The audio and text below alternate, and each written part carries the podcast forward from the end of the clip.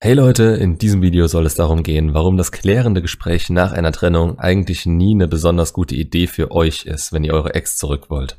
Die Gedanken dahinter kann ich sehr gut nachvollziehen. Ihr seid verletzt, wisst nicht so recht, woran es in ihren Augen gescheitert ist, denkt vielleicht sogar, sie davon überzeugen zu können, dass sie euch noch eine Chance gibt, wenn ihr nur klar macht, dass ihr euch ändern könnt. In euren Augen ist es euer Recht, nach all der Zeit, die ihr in die Beziehung investiert habt, all den schönen Augenblicken, die ihr einander geschenkt habt und all den Versprechungen, die sie euch auch gemacht hat. Ihr solltet euch aber klar machen, dass gerade direkt nach einer Trennung, wenn eure Ex in der Phase der Erleichterung ist, es hinter sich gebracht zu haben, kein Moment ist, in dem ihr ehrliche, offene und euch gegenüber positive Antworten zu erwarten habt. Ihr steht euch in gegenseitigen Positionen gegenüber und im schlimmsten Fall denkt ihr diese verteidigen zu müssen.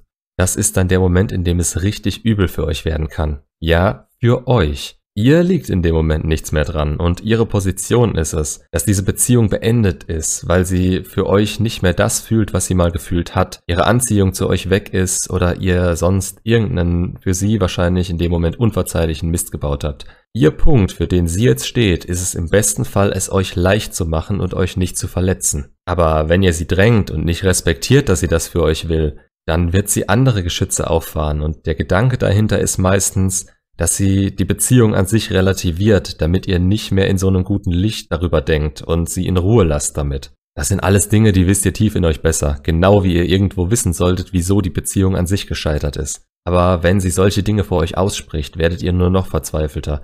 Und das Verhalten, was darauf folgt, davor solltet ihr sowohl euch als auch sie schützen, denn es ist unattraktiv und steht euch im Weg. Also, so viel erstmal dazu, was im schlimmsten Fall passieren kann. Was kann denn im besten passieren? Was stellt ihr euch vor, wenn ihr sie trefft und mit ihr reden könnt, nachdem ihr vielleicht eine Woche Zeit hattet und sie bereit ist, euch Rede und Antwort zu stehen? Ihr denkt euch jetzt vermutlich, naja, ich überzeug sie, dass es alles nicht so schlimm ist, ich es ändern kann und wir kommen dann wieder zusammen. Mhm. Und das glaubt ihr wirklich? Dann schaut euch nochmal mein Video zur Illusion der Aktion an. Erstens, ihr überzeugt sie. Ja, mit ein bisschen Glück und Überredungskunst ist es möglich. Aber ihr zerstört damit nicht den Zweifel, den sie hat, und das wird früher oder später wieder passieren. Außerdem geht es vermutlich in ihr schon länger so, und sie müsste gegen ihre Gefühle handeln, um euch diese Chance zu geben. Das machen Frauen für gewöhnlich nicht, und das ist auch gut so. Momentan nicht für euch, aber dafür gebe ich euch das ja alles in die Hand. Wenn ihr es schafft, dass sie über die Zeit wieder was für euch fühlt, kann die Beziehung wieder werden. Was noch? Hm, ja, genau, ihr habt eine riesige Hürde zu nehmen bei ihr, nämlich dass sie sich für die Trennung entschieden hat und ihr jetzt dagegen angeht. Aber auf welche Art und Weise macht ihr das? Ihr gebt ihr alle Macht über euch, indem ihr sagt, ihr ändert euch für sie. Da schwingt der Satz im Hintergrund mit, und wenn es dir nicht reicht, kannst du mich immer noch im Stich lassen. Wie vorhin schon gesagt, ihr singt damit noch mehr bei ihr, indem ihr nicht für euch selbst einsteht. Das mag euch jetzt gerade egal sein, ich, ich weiß, wie die Trennung sich anfühlt, aber der Selbstrespekt und seinen Mann zu stehen vor ihr macht euch attraktiv. Jede gegenteilige Handlung macht euch unattraktiver und daran wird sie sich später erinnern, wenn sie an euch zurückdenkt. Also weiter im Text. Ihr denkt, ihr könnt es ändern, wenn ihr nur von Angesicht zu Angesicht mit ihr reden könnt. Was denkt ihr, könnt ihr ihr sagen, was ihr noch nicht längst geschrieben habt oder was sie sowieso schon weiß? Frauen verzeihen sehr viel, wenn sie sehen, dass sich was tut. Die Aktion schlägt immer das, was ihr sagt, und auch bei ihnen müsst ihr mehr auf ihre Reaktionen und Taten achten, als was sie euch sagen.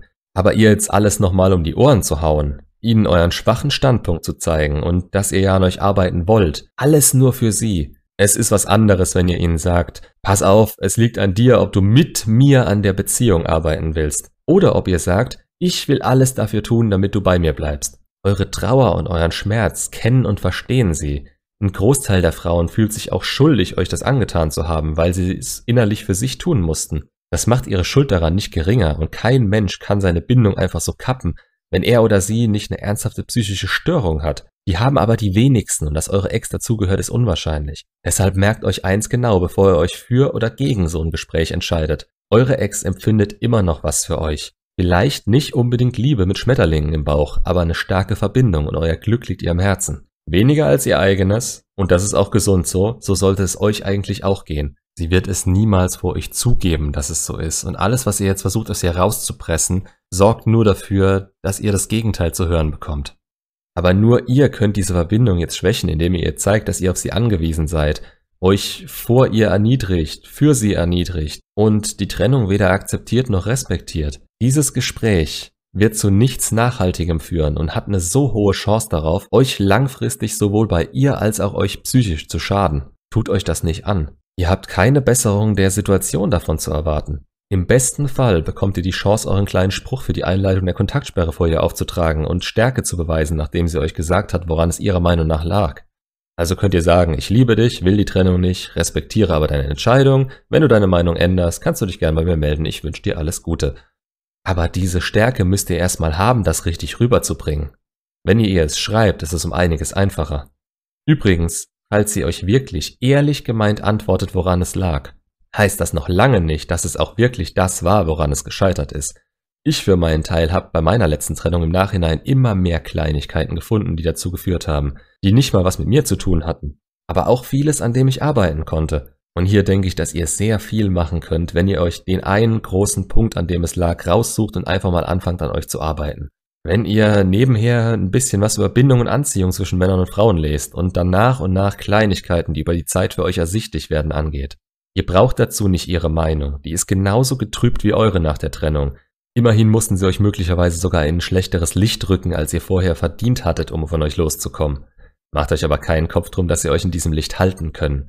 Die Zeit arbeitet gefühlsmäßig in ihnen für euch. Wenn ihr euren jetzt einzigen Job angeht und eure Ziele und Aufgaben innerhalb der Kontaktsperre, für die ich stehe, angeht und erfüllt.